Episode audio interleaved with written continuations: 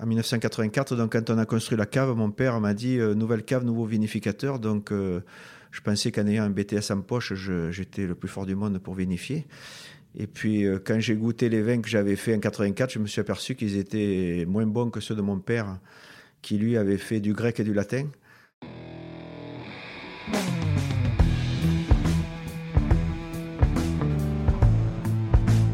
Le vin, le jaja, le pinard, le pif.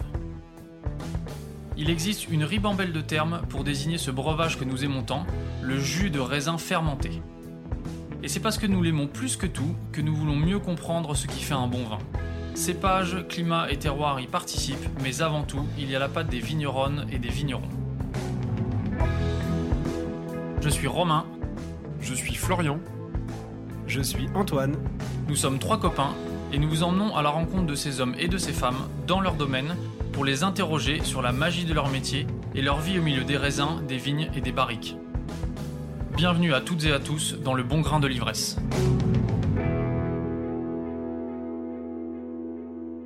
Chers auditeurs, chères auditrices, laissez-moi vous conter l'histoire de cette interview. L'oratoire Saint-Martin est un domaine de Kéran que Florian et moi connaissons et aimons depuis longtemps. C'est pour moi une valeur sûre. Quel que soit le millésime, les vins m'ont toujours procuré beaucoup de plaisir. J'aime leur délicatesse, leur complexité et la sensation de maturité qu'ils dégagent, mais sans être dans la démonstration ni la puissance mal maîtrisée. À mes yeux, c'est l'archétype du vin fin et représentatif de son terroir. Début 2020, je fus donc très heureux de participer à une dégustation qui proposait de revenir sur 20 ans de travail des frères Alary jusqu'au millésime 1999. Ce fut l'occasion de voir l'évolution des vins, blancs et rouges, les millésimes faits pour la garde et les millésimes plus immédiats. Frédéric Alary était présent, joyeux, disponible et heureux de partager ses vins. C'est la première fois que j'évoquais avec lui la possibilité d'une interview qu'il acceptait rapidement. Et puis, fin 2020, nous apprenions la vente de l'Oratoire Saint-Martin à Pierre Fabre, à la tête du domaine Montredon, bien connu des amateurs de Châteauneuf-du-Pape. Sacrée surprise dans le monde du vin, puisque les frères Alary sont la dixième génération de vignerons dans la famille. C'est Frédéric lui-même qui nous l'a pris lors d'une rencontre à Paris. Nous parlâmes à nouveau l'interview, et il nous proposait de la faire avec Pierre Fabre justement. Nous sommes donc rendus à Kéran en décembre dernier pour rencontrer Pierre et Frédéric. Pour la première fois, ils parlent publiquement de cette vente, de ses raisons, et évoquent ensemble l'avenir du domaine. Frédéric Allary, Pierre Favre, bonjour. Merci de nous recevoir aujourd'hui euh, à Kéran, au domaine de l'Oratoire Saint-Martin. Euh, on va évoquer ensemble euh, évidemment le domaine de l'Oratoire Saint-Martin, mais également Montredon. Et vous avez une, actualité commune pendant cette année, cette année 2020. Mais je voudrais commencer par évoquer un petit peu vos, métiers et vos, vies à tous les deux. Vous êtes tous les deux issus de domaines familiaux. Vous avez grandi au milieu des vignes. Comment ça se passe euh, une, euh, une, enfance euh, au milieu des vignes avec des familles de vignerons autour de soi? En fait, ça se passe naturellement. On ne se pose même pas la question. Moi, de, depuis tout petit, j'ai toujours eu envie de faire ce métier. J'ai jamais envisagé de faire autre chose. Donc, c'est vrai qu'on baignait là-dedans. on avait des parents qui étaient, qui travaillaient tous les deux, tous les deux sur le domaine. Euh, des grands-parents, des arrière-grands-parents. On a, été baigné là-dedans et, et puis on a eu la passion tout petit euh, parce que euh, dès, qu'on a, on été à un âge de marché, on allait dans les vignes avec, avec mon père, on allait à la cave. bon, on n'avait pas le droit de déguster, mais au moins on voyait le, on travail, on, a baigné là-dedans et on a toujours eu, toujours eu envie de, faire ce métier. Donc on ne s'est pas posé la question c'est arrivé naturellement. Euh, bon, depuis, depuis aussi longtemps que je me rappelle, j'ai toujours eu envie d'aller dans les vignes et je pensais jamais faire autre chose que ça. Effectivement, quand on est dans, une, famille de vignerons, euh, on adhère ou on n'adhère pas. Moi, euh, comme Frédéric, je suis tombé dedans quand j'étais petit. je, je dis, je suis l'obélix de Châteauneuf-du-Pape. Et je me suis jamais posé la question de, faire autre chose. Euh, donc, euh, comment euh, commencer à grandir dans une famille de vignerons? Je dirais, on voit pas souvent son père, hein, parce que c'est quand même très prenant. Et puis ensuite, dès que j'ai pu, je, je, passais mes mercredis, mes samedis, pendant les vendanges, aux vignes, à la cave, enfin là où il y avait de l'activité. Et c'est vrai que pour moi, les vignes, c'était un aimant. dès que les autres activités, ou soit scolaires ou, ou périscolaires, étaient passées, ben on revenait toujours au, au fondamental, c'était la cave. Qu'est-ce qui vous plaisait quand vous étiez petit dans le, dans le métier de vigneron? Qu'est-ce qui vous faisait rêver? Moi, c'était les vendanges. Je sais pas, tout le reste euh, euh, est important, bien sûr, mais euh, moi, j'ai un souvenir avec mon, premier tracteur à pédale.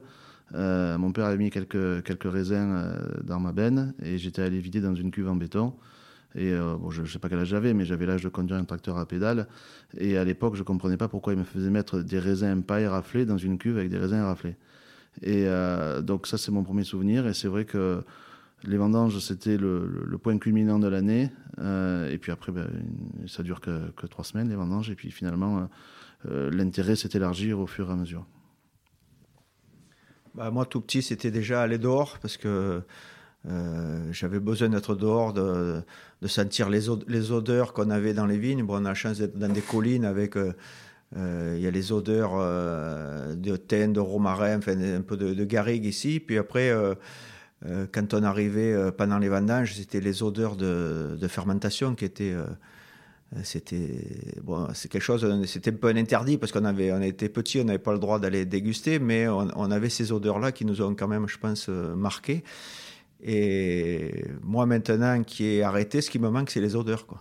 En fait, quand je revenais à la cave voir euh, suivre toute l'équipe de Montredon, je retrouvais les odeurs et, c'est là que je m'apercevais que ce qui me manquait, c'est ça, quoi, en fait.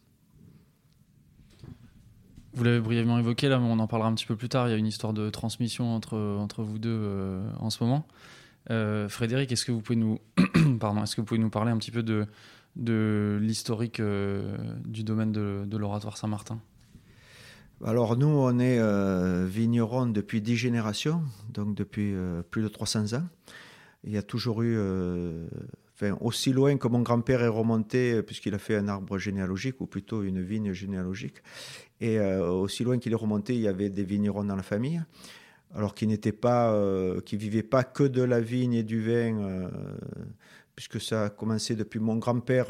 depuis mon grand-père, on a uniquement ça, mais avant il y avait euh, la culture de la garance, il y avait la culture du verre à soie, il y avait euh, de la polyculture. Euh, mais on a toujours, il y a toujours eu des alaris sur Kéran qui ont fait du vin. On fait partie des, très vieilles familles du village. Et aussi loin qu'on remonte, il y a toujours eu des vignerons. Donc après, mon grand-père a, mon grand-père a, lui, a, arrêté tout ce qui était à côté et il s'est vraiment spécialisé euh, uniquement dans la culture de la vigne la vente du vin, euh, puisque ça a été le premier à faire la mise en bouteille sur Kéran. Oui, c'était un précurseur de la mise en bouteille, c'est ça, dans les années 30 Voilà, il a commencé en 1930, bon, parce qu'il a mis euh, le 1927 en bouteille, qui était l'année de naissance de mon père, qui était son premier fils. Et à partir de là, il a commencé à faire la mise en bouteille, alors qu'ici, tout le monde vendait en tonneau expédié par par les petites gares qu'il y avait dans, dans, les villages autour. De, chaque village avait sa gare et puis euh, les tonneaux partaient chez les gens qui les mettaient en bouteille eux-mêmes. Et lui, il a voulu, euh, pour une question de traçabilité, même si le mot n'était pas, était pas courant à l'époque, mais il a voulu que dans, dans, les bouteilles, ait uniquement son vin, que personne puisse toucher, euh, enfin puisse faire des mélanges. Et donc il a, il a commencé très très tôt à, à faire la vente en bouteille. Le domaine est ensuite passé euh, à votre papa et à votre oncle? Voilà, après, euh, bon, mais chaque. Euh, c'était toujours, ça a toujours été des garçons, mais chaque fils reprenait. après, ça a été mon oncle et mon père qui ont repris jusqu'à ce que mon frère, mon cousin et moi s'installent. Donc là, on a partagé le, domaine en deux. Et donc, moi, j'ai continué à travailler mon père et mon frère. Et voilà, on a continué, on a créé, on s'est installé, on a créé une cave de vinification. Euh, qui était au milieu des vignes, qui était euh, par gravité, parce qu'on voulait absolument euh, éviter toute la trituration, améliorer la, qualité. Donc, on a fait une cave par gravité au milieu des vignes, donc avec un transport des raisins le plus court possible pour éviter l'oxydation. Parce que notre but, c'était de travailler le plus naturellement possible, sans intrants. Donc, si on voulait pas mettre de soufre ou très peu de soufre, il fallait vraiment que, que les raisins soient, soient sains et surtout pas, pas oxydés, parce qu'ici il fait très chaud quand on, quand on mange. Donc euh, voilà, ça a été euh, tout un cheminement qui a été fait euh, Mon père a toute sa vie a travaillé dans une vieille cave et il avait un petit cahier où il notait tout ce qu'il fallait, ce qu'il faudrait avoir et ce qu'il faudrait éviter pour le jour où, où on construirait une nouvelle cave, partir sur de bonnes bases. Donc quand on s'est installé, on a pris son bouquin et puis on a, on a fait euh, tout ce qu'il avait, tout ce qu'il avait pensé pendant euh, peut-être 20 euh, ans ou 30 ans. Pourquoi vous êtes passé à la viticulture et à la vinification sans intrants? Bah, Nous, on a, on a beaucoup. En fait, c'est le, le, but, c'est de mettre le moins de choses possible dans, dans, le vin. Après, il faut que le vin reste reste du vin, parce que naturellement, le vin, ça, devient du vinaigre, donc il faut quand même éviter ça. Mais euh, c'était un challenge. On avait envie de, faire du vin avec du raisin et, si possible, rien d'autre. Après, le but ultime, ça serait aussi de ne pas traiter les vignes, mais on sait qu'on ne peut pas le faire. Mais si on pouvait, ça serait, ça serait fabuleux. Mais euh, donc, on essaie d'ajouter le minimum de vraiment euh, essayer de, de modifier au minimum le, le terroir que le, raisin il vient de, l'endroit où il est produit et puis on essaie de ne pas modifier sans, en ajoutant le moins de choses possible dedans. Voilà, et puis on a goûté beaucoup de vins qui étaient, euh, je disais, dans les meilleurs vins qu'on a goûtés, c'était des, c'était des vins sans soufre. Bon, c'était aussi parfois les pires qu'on ait goûtés. Euh, donc il faut arriver à faire quelque chose entre les deux. Euh, après, c'est pas un but de faire du vin sans soufre, c'est, un moyen. Si on peut y arriver, on le fait. S'il y a besoin de mettre du soufre pour éviter que le vin, euh, le vin soit déviant, euh, ben on en met. Euh, donc on n'est pas, on pas dans, la secte des sans-soufre, mais si on peut, on essaie d'en mettre le moins possible. Aujourd'hui, en 2020, c'est quoi la superficie du, domaine? C'est 25 hectares. Pierre, vous, je crois que vous avez un domaine qui est un tout petit peu plus grand que, que ça. Est-ce que vous pouvez nous, nous raconter comment vous, vous en êtes arrivé là, s'il vous plaît? Donc, moi, je représente la, quatrième génération. Euh, brièvement, l'histoire du domaine. Donc, euh, effectivement, on est un petit peu plus gros. Aujourd'hui, on a 150 hectares en, culture. Euh, l'origine, c'était mon arrière-grand-père, donc Henri Plantin, qui avait acheté Morodon en 1923. À l'époque, il y avait 2 hectares et demi de vignes. On l'avait, lui, travaillait, travaillait dans une ville d'engrais qui existe toujours à Courthézon. Euh, mais il était passionné de vin et il avait décidé de faire son vin. Euh, et donc, euh, il faisait le vin comme une seconde activité, comme presque un passe-temps. et à l'époque, il était pris pour un fou parce que personne ne voulait acheter des terres aussi loin des, des villages, aussi difficiles à cultiver parce qu'il y avait des cailloux. et donc, il a pu réunir 186 hectares d'un seul tenant en simplement allant voir le voisin, en lui proposant d'échanger avec une autre parcelle ou en proposant d'acheter. Euh, et ce qui fait que Morodon est d'un seul tenant aujourd'hui, c'est du historique, c'est du fait que la surface n'a pas changé euh, depuis 1923. Euh, Tout ça en appellation Châteauneuf-du-Pape Non, non. en appellation Châteauneuf, il y, a, il y a 100 hectares. il y a des bois, il y a des vignes qui sont en Côte-du-Rhône. et puis il y a des chemins, des bâtiments. Enfin, donc aujourd'hui, il y a 100, hectares de, de Châteauneuf-du-Pape. Euh, après mon grand-père, donc il a commencé à arracher des bois, planter des vignes. La génération 2, donc c'est mon grand-père a continué à arracher des bois, à planter des vignes. Euh, la génération 3, c'est mon père et mon oncle, euh, ont fini de, planter ce qui, ce qui est aujourd'hui. ils sont partis à la retraite en 2017. Euh, donc je me suis retrouvé à, gérer le domaine à partir de cette période-là. Euh, et j'ai été rejoint par ma cousine euh, il y a deux ans, qui, m'aide, qui s'occupe de, marketing, qui s'occupe de logistique, qui s'occupe de communication. et pour revenir un petit peu sur l'historique, donc les, les, vignes de Châteauneuf ont été plantées sur les anciens bois. et en 1980, on a pu acheter 15 hectares de Côte-du-Rhône sur la commune de Roquemort. Euh, et en 1997, il y avait des vignes en Lirac qui touchaient celles de Roquemort. Euh, qu'on a pu acheter. Donc euh, aujourd'hui, on a un îlot d'un peu plus de 100 hectares sur Châteauneuf et un peu plus de 50 hectares sur Roquemort. Un, gros tiers en Côte du un petit tiers en Côte du Rhône et deux gros tiers en, Lirac. Comment est-ce que vous avez appris le métier de vigneron tous les deux? Je commence. Ben moi, je suis allé. alors, jusqu'à jusqu'à mes 18 ans, finalement, je, ça me plaisait, mais j'avais mon, mon, mon, père me, m'enseignait pas plus que ça. Simplement, j'observais, j'étais très curieux. C'est plutôt moi qui allais vers lui. Ensuite, je suis parti étudier à Toulouse. J'ai fait l'école d'agronomie de Purpan, euh, et pendant laquelle j'ai aussi fait la, fac d'œnologie. Euh, donc, je suis sorti en 2003 avec les deux diplômes.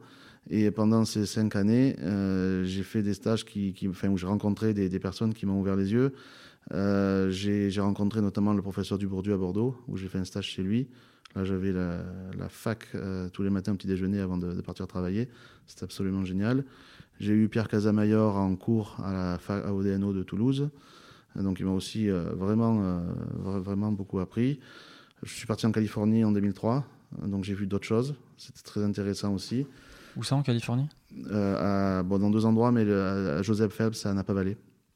Euh, j'ai fait la vinification en 2003 là-bas. En fait, j'étais allé en 2000 chez Hafner Vineyard en Sonoma. Et j'ai tellement aimé qu'après mon diplôme, j'y suis retourné en 2003. Euh, avec l'objectif, de toute façon, euh, depuis que j'étais né, l'objectif, c'était, c'était Morodon. Donc tout ça, c'était pour, pour, pour, arriver à Morodon. Et vous, Frédéric? Bah, Moi, je dirais que plus que j'ai appris, c'est quand même avec mon père. Après, bon, j'ai fait, moi, j'ai juste fait un BTS à Montpellier d'abord un bac agricole à Avignon, puis un BTS à Montpellier. Mais euh, là où j'ai le plus appris, je pense, c'est avec mon père et surtout en allant toutes les années déguster euh, dans des domaines euh, en France et, en Europe, déguster pendant une semaine où là, je trouve qu'on apprend beaucoup. Parce qu'en fait, en 1984, donc quand on a construit la cave, mon père m'a dit nouvelle cave, nouveau vinificateur. Donc je pensais qu'en ayant un BTS en poche, j'étais le plus fort du monde pour vinifier.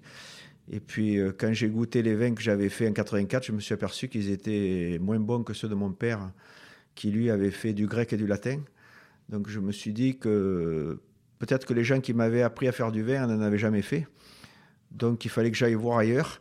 Et, euh, donc, on a pris avec mon frère et avec d'autres vignerons euh, de la région chaque année, on prenait une semaine dans une région et on allait, euh, on se faisait cinq visites par jour et c'était, euh, on attaquait très tôt le matin, on finissait assez tard le soir et euh, on posait beaucoup de questions. On, a beaucoup appris avec ces échanges comme ça, même si c'est pas les mêmes cépages, c'est pas les mêmes terroirs, c'est pas les mêmes façons de faire, mais on a vu qu'ils se, faisaient différemment ailleurs et finalement il fallait il fallait pas essayer de renouveler tout ce que, ce que faisaient les gens dans la région. Il fallait peut-être voir euh, autre chose. Mais moi, c'est bon, mon père, parce qu'il tenait de son père, il avait quand même.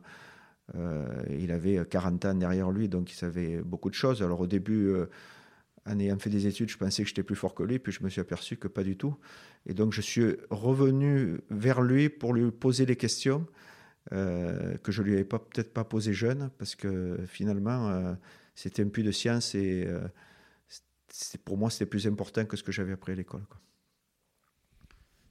Je voudrais faire un petit aparté là euh, autour de, l'oratoire Saint-Martin. Euh, on, est à 40-45 km au nord d'Avignon.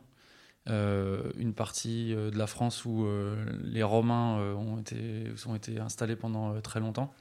et je sais qu'il y a une, une, comment, un lien avec l'archéologie euh, dans, ce, dans ce domaine. Est-ce que vous pouvez nous en parler un peu, s'il vous plaît, sur le nom et notamment le, nom d'une, des cuvées que, que vous avez? Oui, bah, mais fait, si on veut reprendre l'histoire, en fait, euh, euh, donc mon grand-père était vigneron sur Kéran. Il avait des parcelles qui étaient un peu disséminées dans l'appellation. Il avait à peu près une dizaine d'hectares.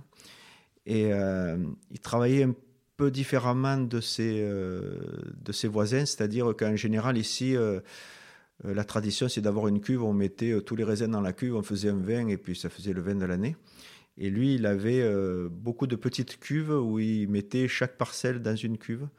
Et donc, un peu avant les autres, il connaissait la hiérarchie des terroirs.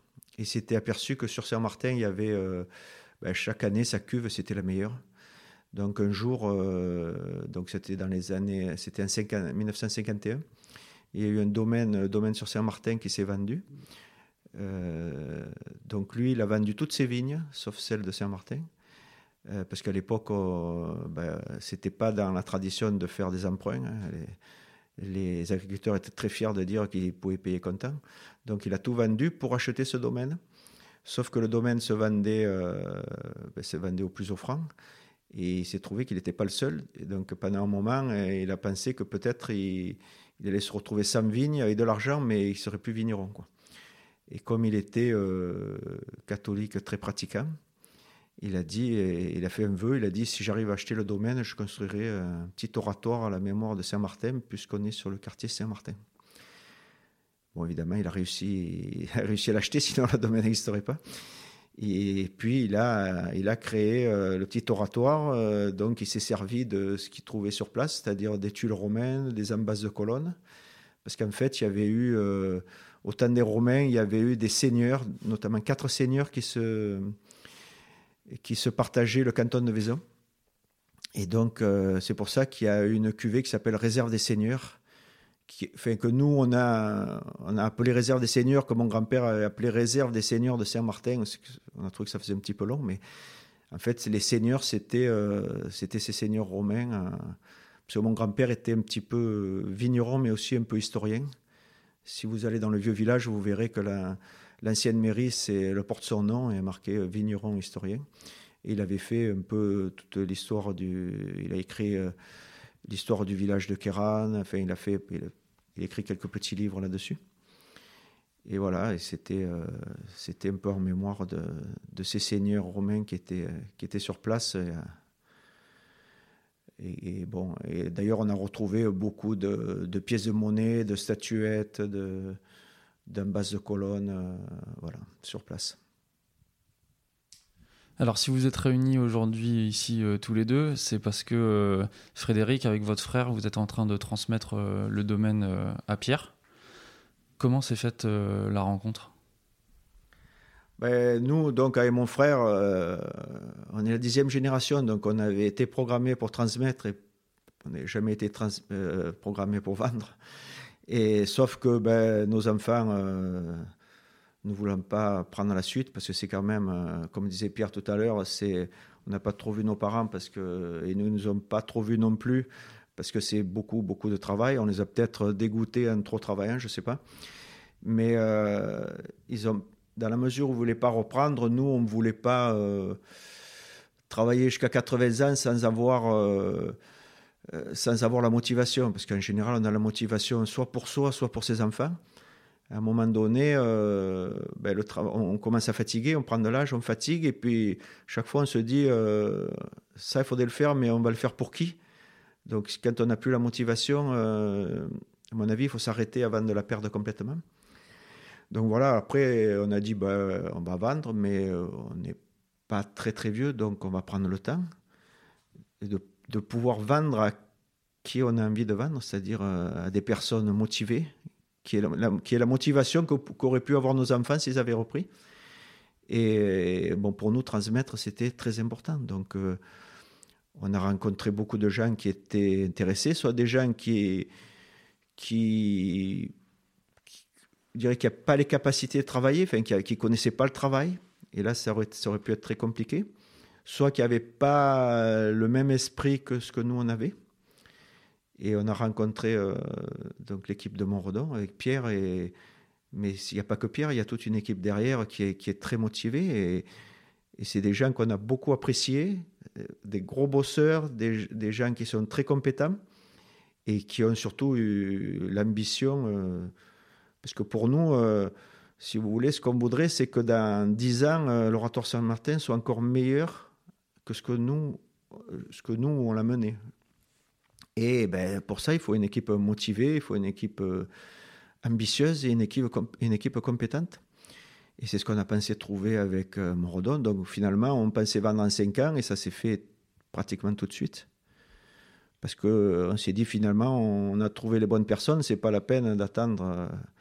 Chez nous, on dit il faut pas lâcher la proie pour l'ombre. Donc voilà, on a trouvé des gens passionnés de vin, déjà, ça pour nous c'est très important, qui voulaient continuer euh, euh, la bio, la biodynamie, continuer, euh, pas s'agrandir énormément, travailler dans l'esprit de ce qu'on avait toujours fait, voilà. Donc finalement, ça s'est passé très très bien et on aurait pu croire que, ben, au bout de dix générations, ce soit un crève-cœur de vendre, mais Finalement, non, parce qu'on s'aperçoit que derrière, ben, le travail, il, va être fait, il va être même, peut-être ils vont faire meilleur que nous, c'est ce qu'on espère. Et donc, nous, on, est rassurés, et puis on va continuer à, continuer à être là quand ils auront besoin de nous, à venir, si, leur dire ben, tout ce qu'on a emmagasiné pendant, pendant les 35 dernières années. Donc voilà, leur faire bien connaître les terroirs, euh, voilà, leur expliquer comment travailler. Après, ils feront comme ils voudront. Et peut-être qu'il y avait des choses qu'on faisait qui n'étaient pas bien, ils vont les changer. Donc voilà, ça c'est pour nous, ça s'est passé euh, presque comme on en rêvait. Pierre, qu'est-ce qui vous a plu dans le domaine de l'oratoire Saint-Martin et qu'est-ce qui vous a convaincu de l'acheter?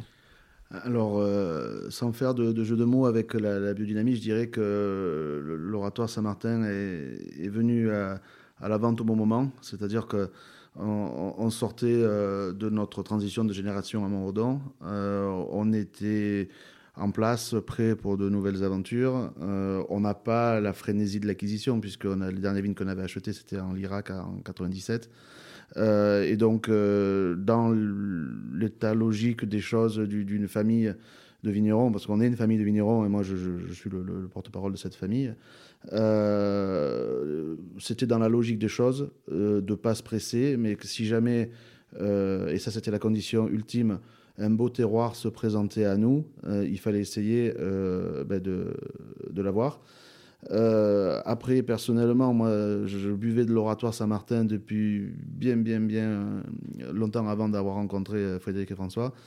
Donc, quand j'ai su que, que c'était à vendre, pour moi, c'était une opportunité exceptionnelle. un vin que je buvais depuis 15 ans ou depuis 10 ans, régulièrement, qui faisait partie de, mes favoris de, la vallée du Rhône.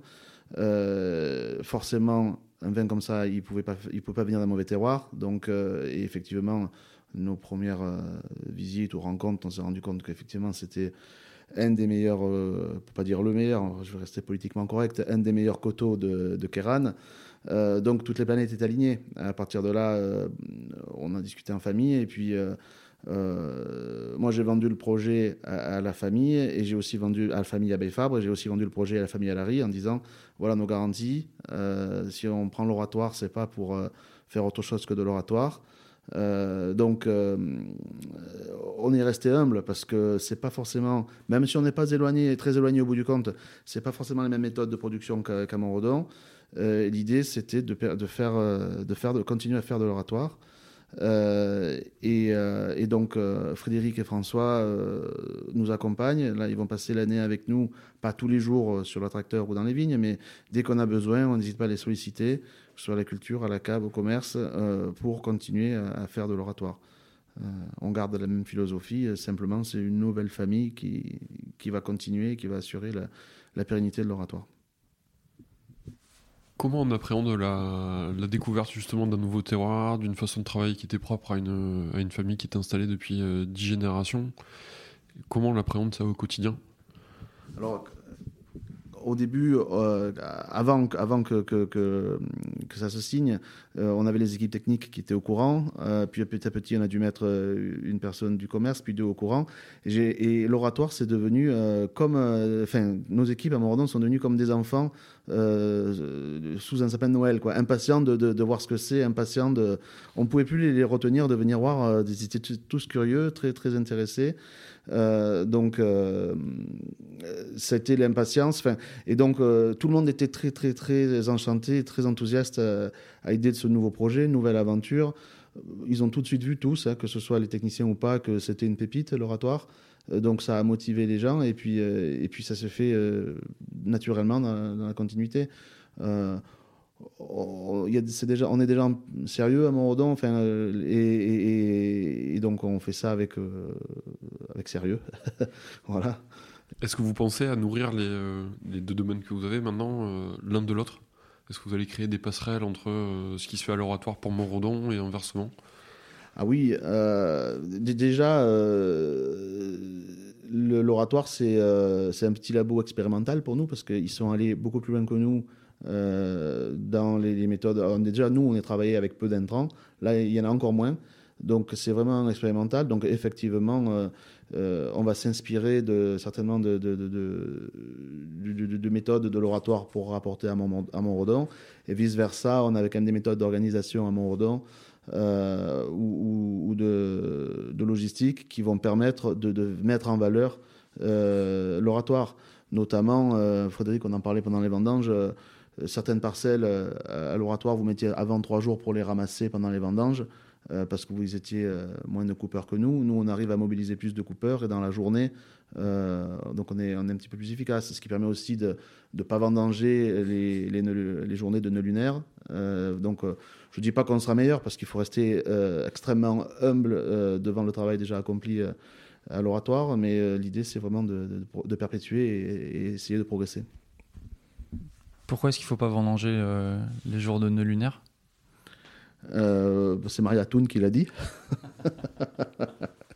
pour nos auditeurs, on est en train de parler de, biodynamie. Absolument. Maria Thun, euh, c'est euh, quelqu'un qui a créé le, enfin qui a mis en place application les préceptes de Rudolf Steiner. Voilà, et qui, qui a édité les, calendriers lunaires aussi des phases ascendantes, descendantes et ainsi de suite. Ça. Le, mode de culture de l'oratoire est 100% basé, même de, de cave, hein, est 100% basé sur sur ce calendrier lunaire.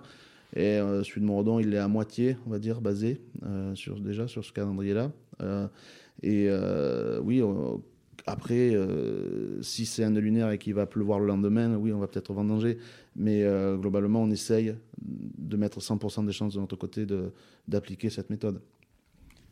Frédéric, qu'est-ce qui fait la spécificité de, des terroirs de l'oratoire Saint-Martin? Pourquoi est-ce que Pierre dit que c'est une pépite? Euh, bon, il faut, déjà savoir que c'est les terroirs historiques, hein, parce que euh, si on revient euh, avant la guerre de 39-45, déjà tout ce qui était dans la plaine, c'était des bois, donc c'était c'était pas des vignes. après, vous, il y avait beaucoup d'endroits qui étaient gardés comme pâturage, c'est-à-dire les endroits un peu où il y a de l'eau, pâturage pour, ben, pour les animaux. Et là, c'était vraiment terroir historique. De toute façon, c'est des terroirs où il n'y a rien d'autre euh, pratiquement que la vigne qui peut pousser, à part des oliviers ou de la garance, vraiment des plantes méditerranéennes. Mais euh, disons que là, on a des terroirs euh, qui sont très profonds avec beaucoup d'argile, donc de l'argile jaune en, superficie, de l'argile bleue en profondeur, beaucoup de cailloux, beaucoup de calcaire. donc, ben, et maintenant, on voit le réchauffement climatique encore plus parce qu'on a besoin d'argile pour euh, parce que souvent l'été il pleut pas et on a besoin que les vignes ben, ne souffrent pas, qu'il n'y ait pas de stress, qu'elles ne souffrent pas de la sécheresse. Euh, après le, ben, calcaire qui amène quand même des pH un petit peu plus bas, euh, ça, pour, le, pour la, longévité, enfin pour la, durée de garde du vin, c'est très bien. donc c'est des sols qui sont qui sont pas trop drainants bon, qui donnent, euh, il faut le savoir, c'est des, sols qui donnent des vins quand même assez riches, assez colorés, assez charpentés. Donc, euh, on n'a pas besoin d'intervenir beaucoup là-dessus parce que on a automatiquement de la couleur des tanins, euh, on en a. Donc, il faut aller chercher la finesse et l'élégance, ça c'est très important. donc après, ça nous convenait bien parce que c'est, on en fait, on faisait pas grand-chose à la cave. Et le, boulot, il se faisait à la vigne. Quoi. Il fallait, une fois que les raisins sont beaux, après à la cave, on peut laisser. Euh, on n'a pas besoin de faire d'extraction. Euh. c'est des choses qu'on a essayé de faire jeune. Euh, c'est, je dirais, des erreurs qu'on a faites pour savoir qu'il ne faut plus les refaire. À l'époque, on s'était équipé avec des robots pigeurs, ça ne fait plus. mais en fait, en, faisant de l'infusion, ça, ça, vient tout seul. Quoi. C'est que ça fait quand même partie des, terroirs. Euh, si vous parlez euh, tous les Kéranais, c'est beaucoup de Kéranais rêvent d'avoir des, terroirs à ces endroits-là, quoi. Enfin, des vignes sur ces terroirs-là, quoi. Bon, après, pourquoi dire qu'ils sont, euh, pas dire qu'ils sont meilleurs que les autres, mais honnêtement, ça fait partie des, des bons terroirs, des très bons terroirs de Kéran. Pierre, c'est des terroirs qui sont très différents de ce que vous connaissez, vous connaissiez jusqu'à présent à, à Montredon? Ah oui, ah, c'est totalement, euh, totalement nouveau. Nous, on n'a on a absolument pas autant de calcaire actif. Euh, on en a de l'argile, mais elle est en sous-sol, elle n'est pas affleurante. Donc, c'est terres qui sont moins lourdes en surface. Euh, on a, ça dépend des endroits, mais soit plus de cailloux, soit plus de sable. Donc, et en quoi qu'il arrive, on n'a jamais autant de pente. donc oui, oui, pour nous, c'est une totale, totale découverte. c'est un total nouveau terroir, terre inconnue. Vous en avez parlé tout à l'heure, euh, vous êtes un consommateur des vins euh, de, de l'oratoire depuis un petit moment. Qu'est-ce qui vous plaît dans, dans les vins et c'est quoi le style, euh, le style de vin de l'oratoire? L'oratoire, c'est des vins qui sont, qui sont complexes, élégants, je dirais, qui sont entre aériens et éthérés. Euh, qui, qui c'est des vins qui n'ont pas besoin d'avoir une, une, grosse masse euh, tannique, même si la cuve au c'est quand même euh, solide. Euh, c'est des vins qui, qui c'est du parfum, c'est euh, c'est un vin qui vibre, c'est un vin qui raconte quelque chose. C'est un vin qui, qui c'est, à la fin du repas à deux, souvent la bouteille elle est trop petite, quoi. Donc ça déjà, ça, ça en dit beaucoup. donc voilà, c'est des, des, vins qui parlent d'eux-mêmes. C'est, je dirais, c'est hors, hors canon de beauté actuel. C'est pas boisé, c'est pas surmûri, c'est, c'est équilibré, c'est, complexe, ça se boit, quoi.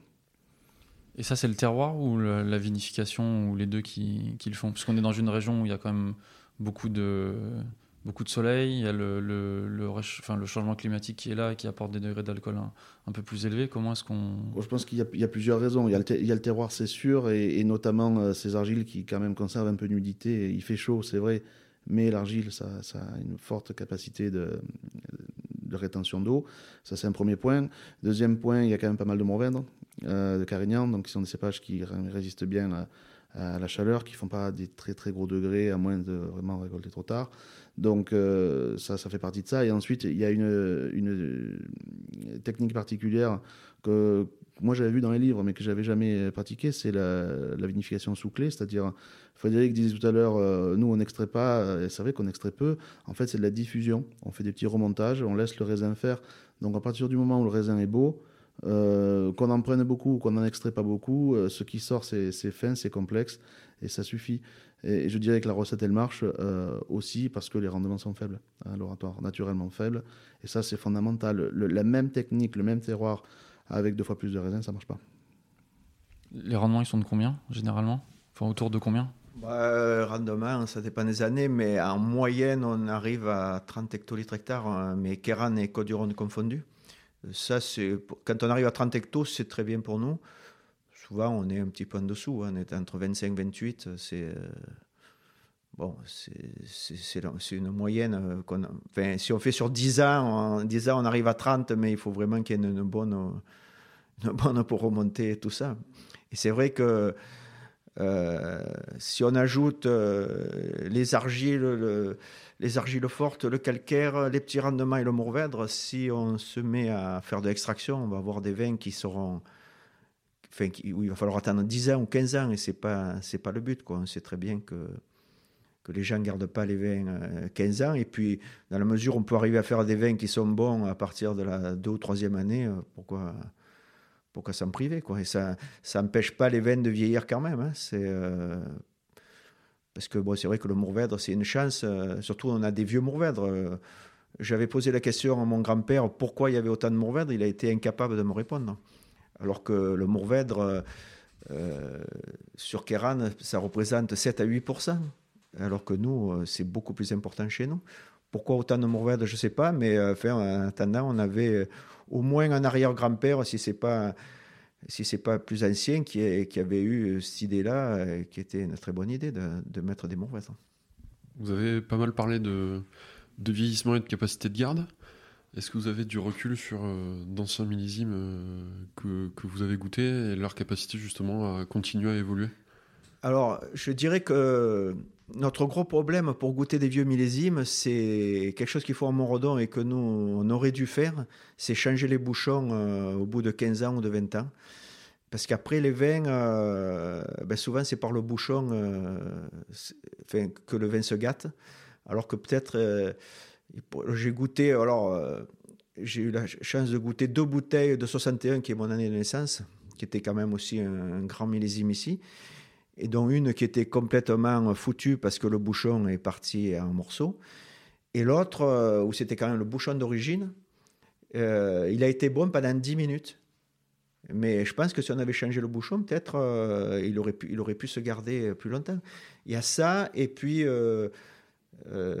caves fraîches comme ils ont au Montredon qui, font, qui permettent aussi de garder beaucoup, beaucoup mieux les vins. Mais on a fait une dégustation, ben, je pense que vous étiez, avec Romuald Cardon, qui est notre agent sur Paris, où on a fait, puisqu'on avait 20 ans de collaboration, on a bu des vins qui avaient 20 ans et même le Kéran classique, la réserve des seigneurs, qui est notre Kéran de base, tenait encore bien, bien la route. En effet, j'y étais c'était très bon. Ce changement de bouchon dont parle Frédéric Lapierre, c'est quelque chose que vous faites, vous on a, dans la famille, on a, on a la culture des vieux vins, on a la culture de, vraiment de garder des, quantités assez importantes de vieux millésimes. Donc oui, euh, il n'y a pas de règles mathématiques. Euh, au bout de tant d'années, on change les bouchons. C'est tous les, bouteilles sont gardées euh, dans des caves souterraines entières bouchées, et donc on, les, on les ouvre régulièrement, ne serait-ce que pour les, les déguster. mais sinon, à travers le verre, on voit où en est le niveau de remontée sur les bouchons. Donc il y a des bouchons qu'on va changer tous les 15 ans, d'autres au bout de 25 ans. Il n'y a pas de règle. Simplement, on le surveille et on le suit. Euh, et, ce qui permet aussi, euh, quand on change les bouchons, on les déguste toutes, une à une, euh, et d'écarter ben, celles qui, ont déjà eu un problème, soit de goût de bouchon, soit d'oxydation, et que finalement, le, tri après tri, les vieux vins qui restent à Montredon, ben, ils, sont, très très bons. On a des, vins qui ont 40, 50 ans, 60 ans et qui, tiennent complètement la route. Alors ça, fait quelques jours qu'on est dans, la région et quand on évoque le nom de, l'oratoire Saint-Martin, les avis sont euh, globalement euh, unanimes.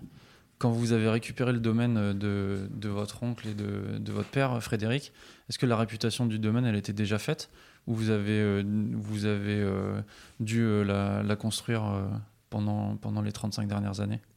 Non, il faut pas. C'est pas nous qui avons, c'est pas nous qui avons tout fait. C'était, c'était déjà, c'était déjà connu, euh, notamment pour les blancs. On a toujours eu une très bonne réputation sur les blancs.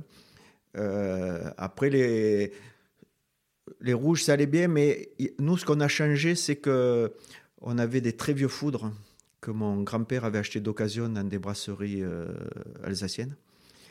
Et on est arrivé à une période où on s'est aperçu que c'est notamment ce dont je vous parlais tout à l'heure, c'est en allant déguster ailleurs, on s'est aperçu que nos vins perdaient un peu d'éclat et, et, de pureté euh, à cause des vieux bois.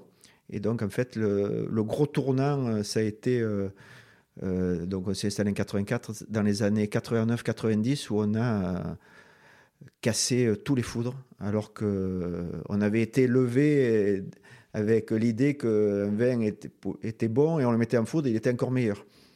Puis quand on s'est aperçu qu'en fait euh, c'était le contraire, parce que les foudres euh, usaient un petit peu les vins. Donc à partir de là, on est, on est parti, on a, cassé tous les foudres. Bon, mon père n'était pas très content au début, mais enfin, bon, il a accepté.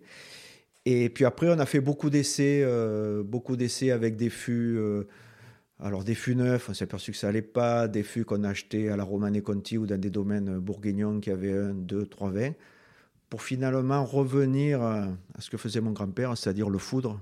On s'est aperçu que finalement, ce qui convenait à nos vins, avec la puissance tannique qu'il y avait, avec les mourvèdres, les petits rendements, les argiles dont on parlait tout à l'heure, euh, il fallait surtout pas essayer de, rajouter du tanin au tanin.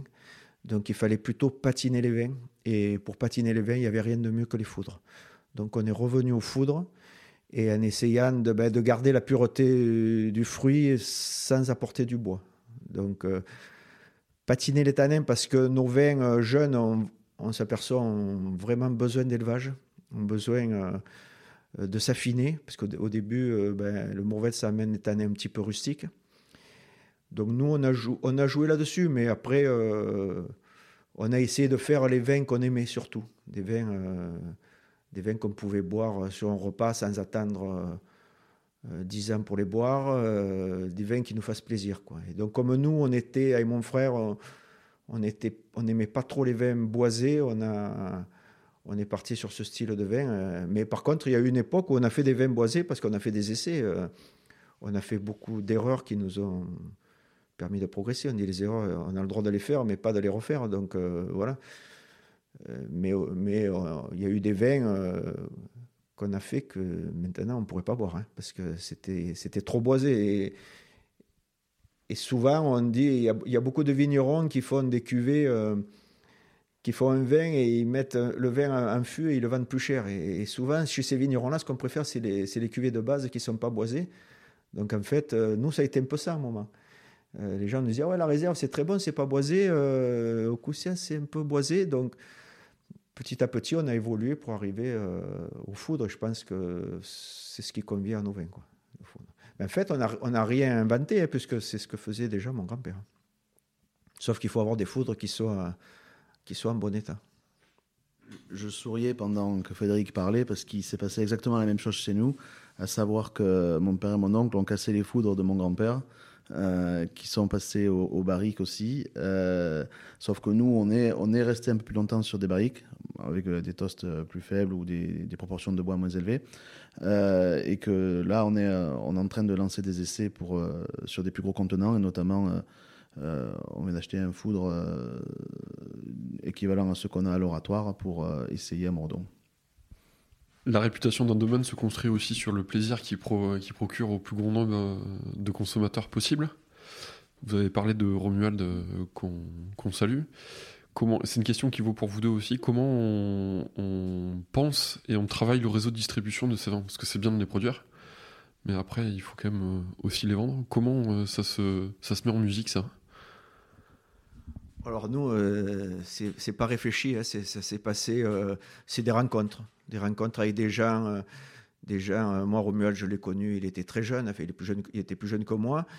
Et bon, c'est tout de suite bien entendu. Et puis on avait besoin, quand on a quelqu'un qui nous représente, ben là, c'est sur Paris, c'est un peu comme si c'était nous. Donc on a besoin qu'il ait la même vision, qu'il ait euh, nous, on n'aimerait pas que ce soit quelqu'un qui soit euh, odieux avec euh, les clients, quoi, parce qu'on dirait ah ben oui, non mais l'oratoire, c'est c'est pas ce qui pas ce qui nous correspond. Donc on veut quelqu'un quelqu'un qui soit un petit peu comme nous. Mais après, bon, sur 35 ans, on fait beaucoup de rencontres, et puis après il y a des gens avec qui on continue et des gens avec qui on arrête.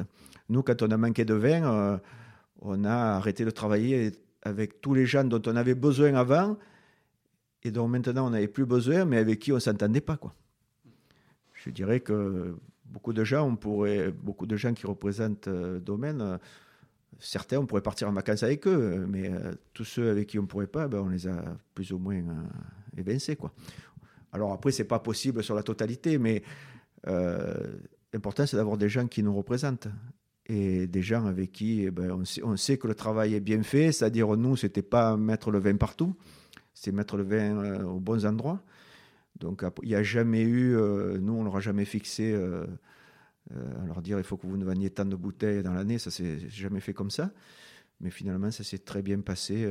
bon, c'est des rencontres. Hein. Dans, ce milieu, on a la chance de rencontrer beaucoup de gens et puis et surtout beaucoup de passionnés.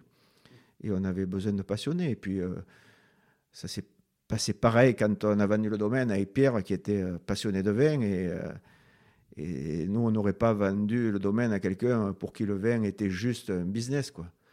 On avait besoin de quelqu'un qui, aime boire, euh, qui, aime, qui aime faire des accords vins, qui aime. Voilà. Un peu là-dessus, on est tombé sur un maître, je dirais, parce que. parce qu'on a dégusté ensemble, il nous a impressionné euh, par, euh, bon, par sa capacité à reconnaître les vins et puis bon, à aimer les bons vins, parce qu'après, c'est pas uniquement reconnaître, mais voilà, bon, après, c'est toute une question de, rencontre. Je pense que toute notre vie, ça a été ça. Et ce qui nous faisait retarder le moment de transmettre, c'était qu'on avait peur de faire euh, plus de rencontres une fois qu'on aurait arrêté. Parce que ce métier est fabuleux où on, rencontre, on peut rencontrer des, chefs cuisiniers, on peut rencontrer des, peintres, on peut rencontrer des, des, dessinateurs en BD, on peut rencontrer des musiciens. Euh, ça ne les empêche pas d'être musiciens et amateurs de vin. Et, là, et là on a, c'est des rencontres qui sont très enrichissantes. Donc, euh, je pense que toute notre vie, ça a été ça. Ça a été des rencontres euh, avec des gens, voilà, des gens qu'on appréciait et puis à qui on était heureux soit de vendre du vin, soit de partager, soit qui nous vendent notre vin. Voilà, je dirais des rencontres pour nous. Et pour vous, Pierre? Je suis, moi, je suis totalement euh, d'accord pour dire que, le commerce, c'est avant tout des, relations entre, entre les hommes ou entre, entre les femmes. Hein. Euh, et que c'est vrai qu'un réseau commercial, ça se construit avant tout avec les relations, le relationnel qu'on peut avoir avec les gens, le courant qui passe ou qui passe pas. Donc euh, le, réseau de, de Montredon, il s'est bâti de la même manière que celui de l'oratoire. avec des gens qui s'appréciaient, qui se faisaient confiance, qui partageaient des, des bons moments ensemble. Euh, mon, grand-père avait déjà commencé l'export en 1950, donc on avait, ou dans les années 50, donc on avait, on a un peu d'avance sur le réseau commercial de l'oratoire, euh, mais sinon, euh, ah, ils ont évolué de la même manière, de manière parallèle, simplement à des époques différentes. Et aujourd'hui, même si les, les- deux réseaux présentent des différences, ils présentent aussi beaucoup de similitudes. Nous, on ne va pas révolutionner euh, ce que l'oratoire a mis en place. Euh, la plupart des cas, les réseaux peuvent cohabiter. Euh, et quand les réseaux sont en place à l'oratoire, on ne va pas les modifier. Notamment, on parlait de Romuald Cardon tout à l'heure, qui, ben, qui était comme tout le monde un petit peu sous le choc de, la nouvelle que Frédéric et François arrêtaient, arrêtaient à l'oratoire. Et je pense qu'aujourd'hui, Romuald a totalement confiance euh, dans l'équipement Ordon pour, euh, pour la pérennité de l'oratoire. Et il est, euh, on s'entend extrêmement bien et euh, le courant passe bien et il n'y a pas de raison que ça change. Euh, et j'espère que ce sera le cas avec tous les autres clients historiques ou tous les autres euh, importateurs de, de- l'oratoire. Pierre, Frédéric vient d'évoquer votre passion euh, pour le vin. Qu'est-ce qui- qu'est-ce que vous aimez dans le vin? Qu'est-ce qui vous fait vibrer? Alors, on n'aura peut-être pas assez de, mémoire pour, euh, pour tout enregistrer. Non, euh, qu'est-ce que j'aime dans le vin? Euh, Je sais pas. C'est peut-être c'est le vin tout court. C'est c'est le, vin. C'est ça, quand on boit un, grand vin, ça fait ça, résonne, ça, ça fait écho. C'est vrai que mon métier c'est faire du vin, mais ma passion c'est boire du vin. Et comme Frédéric et François voyageaient beaucoup, moi aussi j'ai beaucoup voyagé. Euh, et aujourd'hui, j'ai une carte de, de- des climats de Bourgogne dans la tête, j'ai une, carte du Médoc dans la tête, j'ai une carte de Napa Valley dans la tête. Euh, donc, quand je bois un vin, j'arrive à le situer. Je connais la, météorologie de, quasiment les 30 derniers millésimes euh, ou 40 derniers millésimes dans les grandes régions classiques. Donc, et c'est un appétit. et quand on met le doigt dans l'engrenage, plus on en apprend sur le vin, plus on a envie d'en apprendre, plus on a envie d'en savoir. Donc, euh, je me suis passionné pour les portos, pour les madères. euh, je me suis passionné pour, euh, pour, pour tout un tas de trucs. Et aujourd'hui, c'est vrai que quand je fais pas du vin, ben, j'en bois. Et puis, j'essaie de retenir. quand il y a un climat de Bourgogne que, que je bois, que j'ai pas bu, ben, j'ai mon petit tuyau sur le téléphone pour savoir où c'est. Donc, c'est c'est se vit quoi c'est une, une passion ça, ça s'explique pas ça se vit et moi c'est vrai que et, euh, au début ma femme était ravie euh, quand on s'est marié que, que, que la- notre vie tourne autour du vin. Aujourd'hui elle tourne un peu trop autour du vin à son goût. Euh, mais mais ça va pas changer. C'est je suis tombé dedans quand j'étais petit et ce sera jusqu'à la fin quoi. Est-ce que vous pourriez évoquer, chacun de vous, s'il vous plaît, un grand souvenir de dégustation Ou alors un vin qui a changé justement votre vision du vin euh, pour toujours? On a bu beaucoup de vin, euh, enfin dégusté beaucoup de vin. Bon, parce que la dégustation, c'est toujours nouveau, et on peut se dire qu'on peut vivre jusqu'à 1000 ans, on ne connaîtra jamais tous les vins. Après, euh, moi, un vin qui m'a marqué, euh, c'est quand même euh, la Romanée Saint-Vivant de la Loubise-le-Roi.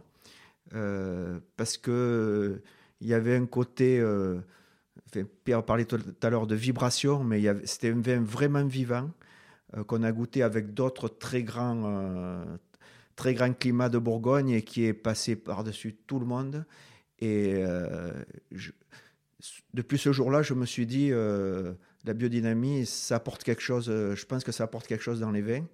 Après, on est allé sur place, on est allé voir, voir comment c'était travaillé. Bon, on s'est aperçu qu'il y avait un travail qui était fait, effectivement. On a goûté les raisins qui avaient un autre goût. Mais, je, mais je pense que c'est vraiment le vin qui m'a le plus marqué dans, ma vie. Après, bon, évidemment, euh, moi je suis le 61, chaque fois que je buvais un 61, je le trouvais toujours euh, excellent. Mais ça, c'est. Ma femme qui est 62 me disait, mais non, il n'est pas meilleur que le 62. Mais bon, voilà, après. euh, je pense qu'il y a le côté affectif. Quand j'ai bu un 61 qui était du domaine, enfin celui qui était bon, la bouteille qui était bonne sur les deux, ben, c'était quand même un, un vin que mon père avait vinifié l'année où je suis né. Euh, Donc moi je suis né en juin, lui il a vinifié en septembre. Je, je pense qu'il a vinifié dans l'esprit de, faire un vin euh, qui m'accompagnerait durant, durant toutes mes années, comme moi j'ai fait pour mes enfants, quand c'était les années de naissance de mes enfants. C'est pas qu'on vinifie mieux, mais quand même il y a quelque chose, euh, on a toujours quelque chose dans la tête. Mais sinon, euh, c'est vrai que ce, ce romanesque vivant, je l'ai toujours, je toujours dans la, en mémoire. C'est difficile de, de, répondre à cette question en disant est-ce que quel était euh, ton meilleur vin ou quelle était ta meilleure bouteille?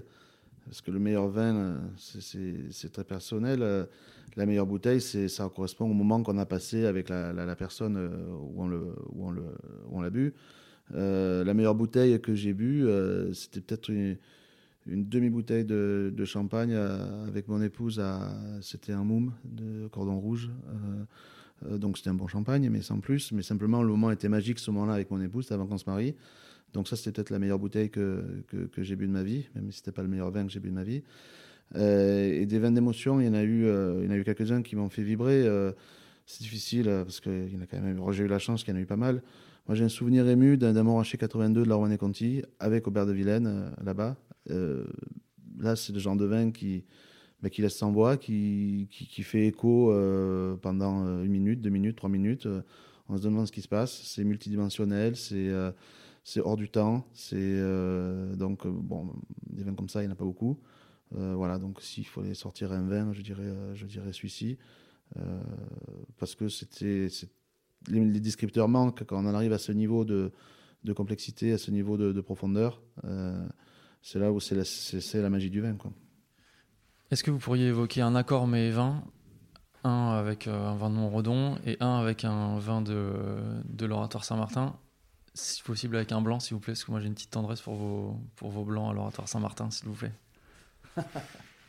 euh, un accord mais vin, euh, moi, enfin, moi ce que j'aime bien, c'est. Euh, j'avais goûté un 96 un 96 euh, en Coussias blanc, qui était un vin que je pense 90% euh, des consommateurs n'aimeraient pas.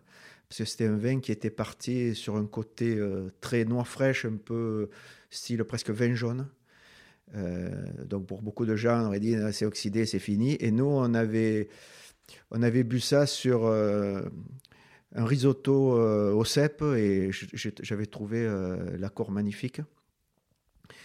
Et puis, parce que c'était un vin qui était un peu, qui changeait de tout ce qu'on, tout faisait. Enfin, il n'y a que ce 96 qui est, qui est parti comme ça et, j'avais trouvé que l'accord était euh, vraiment très bon. Voilà. Mais bon. Après, on peut, on peut en sortir d'autres. Après, sinon, on peut dire, euh, je trouvais très bon le, le au Blanc 2010 qu'on a bu euh, le jour de la vente ensemble. et, puis après, on a bu un 61 de Morodon qui était encore meilleur. Mais euh, c'était un vin, bon, euh, euh, on ne sait jamais ce qui va sortir bouteille parce que c'était dans un magnum. Bon, ça, ça être très bien, mais bon, on a amené deux, magnums au cas où, mais enfin, on ne sait jamais, il peut y avoir un problème de bouchon. Et qu'au moins ce, ce jour-là, le vin quand même soit bon, c'était quand même important pour nous. moi, j'ai un souvenir ému avec un, un Châteauneuf blanc Morodon 92 euh, et une simple, enfin simple, c'est pas simple, mais une brouillade aux truffes avec les truffes de chez nous. Euh, c'est euh, c'est magique. alors c'était il y a maintenant peut-être une dizaine d'années, donc le, blanc 92 il, ferait peut-être plus écho à la truffe aujourd'hui, mais j'imagine très bien un, 2000, un 2002 ou un, 2000, euh, 2006 euh, avec des truffes aujourd'hui. Alors plutôt, plutôt en brouillade. après, ça marche aussi avec ce qu'on appelle les, toasts croque-sel, c'est-à-dire une tranche de pain grillé, un filet d'huile d'olive, une rondelle de truffes fraîches et un peu de fleur de sel. mais c'est vrai que les, les, vieux Châteauneuf blancs, euh, qui, qui, qui un peu au bout de quelques années, euh, mais qui prennent une, texture euh, complètement différente quand ils sont jeunes. Ça, ça, marche vraiment bien avec les truffes noires. Je voudrais revenir à des sujets un peu plus techniques, enfin la viticulture notamment. partout où on va, avec toutes les vigneronnes et les vignerons qu'on rencontre, on ne peut pas passer à côté du sujet du changement climatique. comment est-ce que vous êtes impacté aujourd'hui? Et euh, comment est-ce que vous voyez euh, l'avenir euh, pour Morodon et pour l'oratoire Saint-Martin? Pierre? Alors c'est indéniable que le, climat se réchauffe, ça c'est ça c'est sûr. Il y a plusieurs plusieurs alternatives. Je pense qu'il se réchauffe, mais il se réchauffe pas vite. Et donc, je pense que les, vrais problèmes de, de, vignoble, notre génération les connaîtra pas. Ce sera pour plus tard. C'est pas pour ça qu'il faut pas s'en occuper, hein, loin de là. Euh, après, le grenache, c'est quand même un cépage qui résiste très très bien euh, à, la chaleur. Il y a une régulation stomatique qui fait que euh, il résiste. C'est pour ça qu'il y en a aussi autant en Espagne. et ensuite, on aura l'alternative de, de, planter d'autres cépages, à savoir le mourvèdre. C'était être vraiment précurseur à l'époque de, de planter du mourvèdre euh, parce que c'est vrai qu'il prend euh, moins vite le degré, il mûrit moins vite, donc euh, ça calme un petit peu les ardeurs du temps. Il y a d'autres cépages aussi qui, qui, qui, marquent moins l'effet chaleur. après, je ne sais pas, on plantera peut-être du grenache en champagne un jour, mais, mais on ne sera pas là pour le voir, ça c'est sûr. Donc c'est principalement par le par les cépages, l'adaptation des, des, cépages.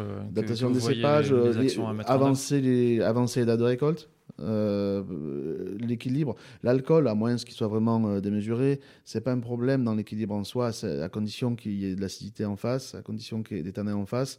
C'est toute une question d'équilibre. Donc, ah oui, des, vins à 16, ça se boit pas bien, mais, euh, mais à 15, on va dire, quand c'est bien fait, ça se boit quand même tout seul. Donc, on en goûtera tout à l'heure en dégustation et vous essaierez de deviner le degré. Je suis sûr que vous ne trouverez pas tous. Ben, c'est vrai que nous, on a eu la chance que, les anciens aient planté du Mourvèdre, qui est quand même un cépage euh, qui est, euh, tardif. Et je pense que ben, on a aussi, euh, on a aussi la possibilité de planter. Il y, a des, il y a les vieux cépages, notamment quand on parle des 13 cépages Châteauneuf, cépages comme la counoise, peut-être voir sur ces cépages plutôt plutôt à maturité tardive. Faire très attention à la Syrah qui est, qui à la mode ici, mais la, Syrah c'est précoce et ça peut vite se faire brûler par. Euh, les arômes peuvent être brûlés par, euh, par le soleil. Euh, après, c'est vrai qu'au niveau vinification, ben, il faudra peut-être aller un peu plus sur des, des vendanges entières, sans parler de macération carbonique, mais garder la rafle qui, va, qui, peut, qui peut amener un peu d'astringence, mais qui amène aussi beaucoup de fraîcheur.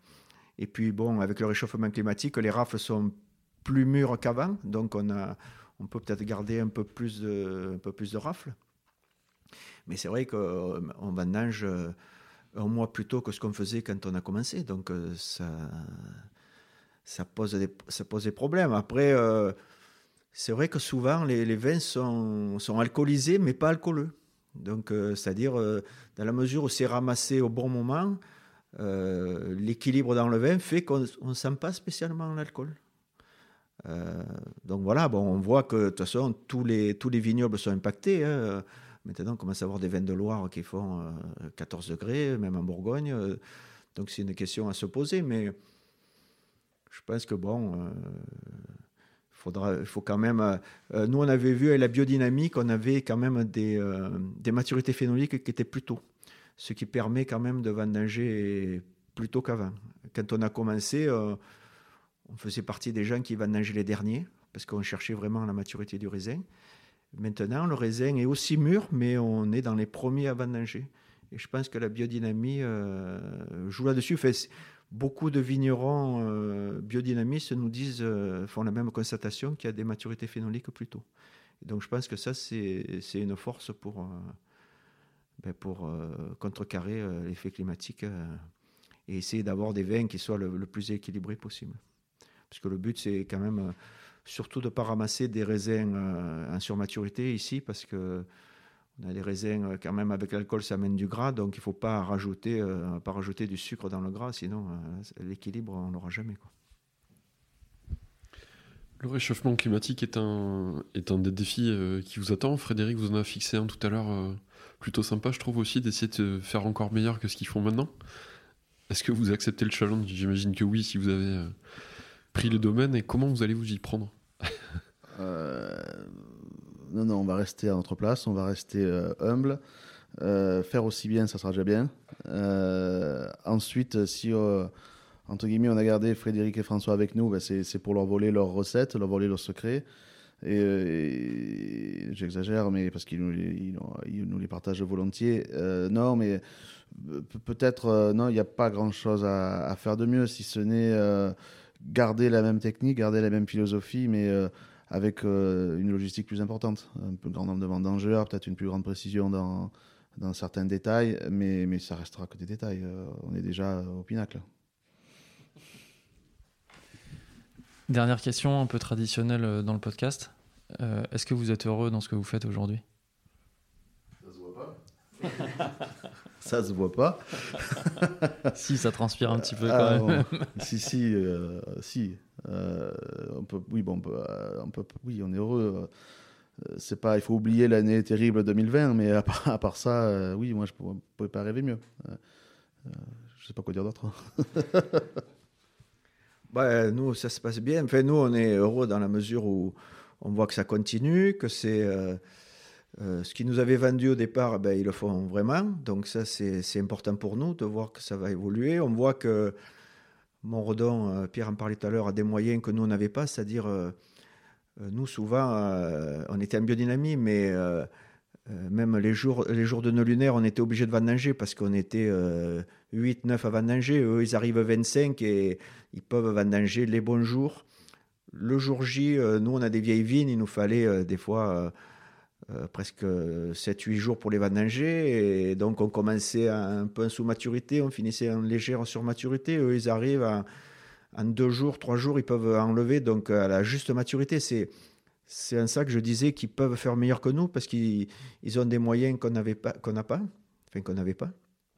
Donc voilà. Après, euh, euh, nous, c'est ce qui nous, rend heureux, c'est ça, c'est, que justement, euh, ben, l'oratoire continue, euh, que mon, grand-père ne se retourne pas dans sa tombe, puisque c'est lui qui l'avait créé, et qui voit que ça continue, même si c'est plus des Alari qui, sont euh, à la tête du domaine, que ça continue et que ce soit toujours bon. Et puis, nous, on leur a dit, moi j'ai un petit-fils ou une petite fille, je ne sais pas, je le saurai demain si c'est un garçon ou une fille qui va, qui va naître euh, en 2021. Je leur ai dit, euh, challenge, il me faut euh, me faire en 2021 d'enfer parce que je vais aller acheter du vin là-bas et je vais aller acheter du vin à Montredon et, et je rentrerai des, des magnums de 2021 de l'oratoire pour, pour mon petit-fils ou ma petite fille. Quoi, voilà. Donc là-dessus, tout va bien. Merci messieurs.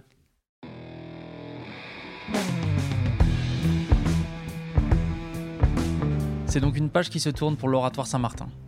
Merci Frédéric, merci Pierre de nous avoir ouvert les portes du domaine et de vous être livré à notre micro. Mille merci pour la dégustation de votre compagnie, un moment délicieux et enrichissant que nous n'oublierons pas. Chers auditeurs et auditrices, nous espérons que ça vous a plu. Si vous n'avez encore jamais bu les vins de l'Oratoire Saint-Martin, oubliez tout ce que vous croyez savoir sur Kiran et les vins méridionaux, goûtez tout simplement. Merci à toutes et à tous d'avoir passé ce moment avec nous. Nous avons plus que jamais besoin de votre soutien pour que ce podcast grandisse. Vous pouvez nous faire un don en vous rendant sur la page Tipeee du Bon Grain de l'Ivresse et vous pouvez nous soutenir en nous mettant 5 étoiles et un commentaire sur votre appli de podcast. À la réalisation aujourd'hui, Antoine Sica, Florian Nunez et moi-même, Romain Becker. Merci à Emmanuel Napet pour le mixage, à Emmanuel Doré pour le générique original et à Léna Mazilu pour les graphismes. On se retrouve très vite pour de nouvelles aventures viticoles. D'ici là, prenez soin de vous et buvez bon.